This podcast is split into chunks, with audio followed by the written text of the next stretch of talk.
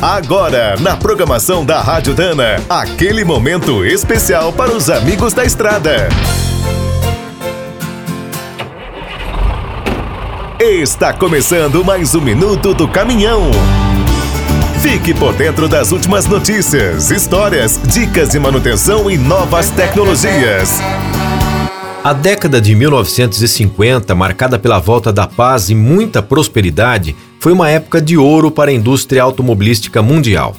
Philippe Charbonneau, um antigo desenhista de aviões de guerra, aproveitou essa euforia para criar uma série de caminhões futuristas.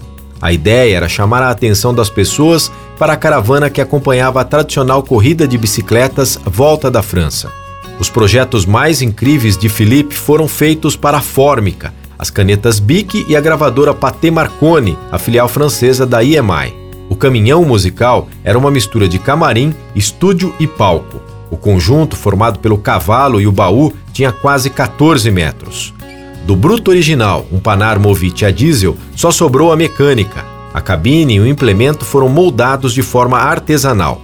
O caminhão foi usado pela gravadora entre 1952 e 59. O ponto alto foi um show realizado no teto do baú com a cantora Edith Piaf. Depois da fama, o veículo foi vendido para um jornal e depois para um circo. Acabou resgatado por Charbonneau em 1974. Como era quase uma sucata, a restauração durou até 1990. Hoje, o bruto está preservado no museu na cidade francesa de Mulhouse. Quer saber mais sobre o mundo dos pesados? Visite minutodocaminhão.com.br. Aqui todo dia tem novidade para você.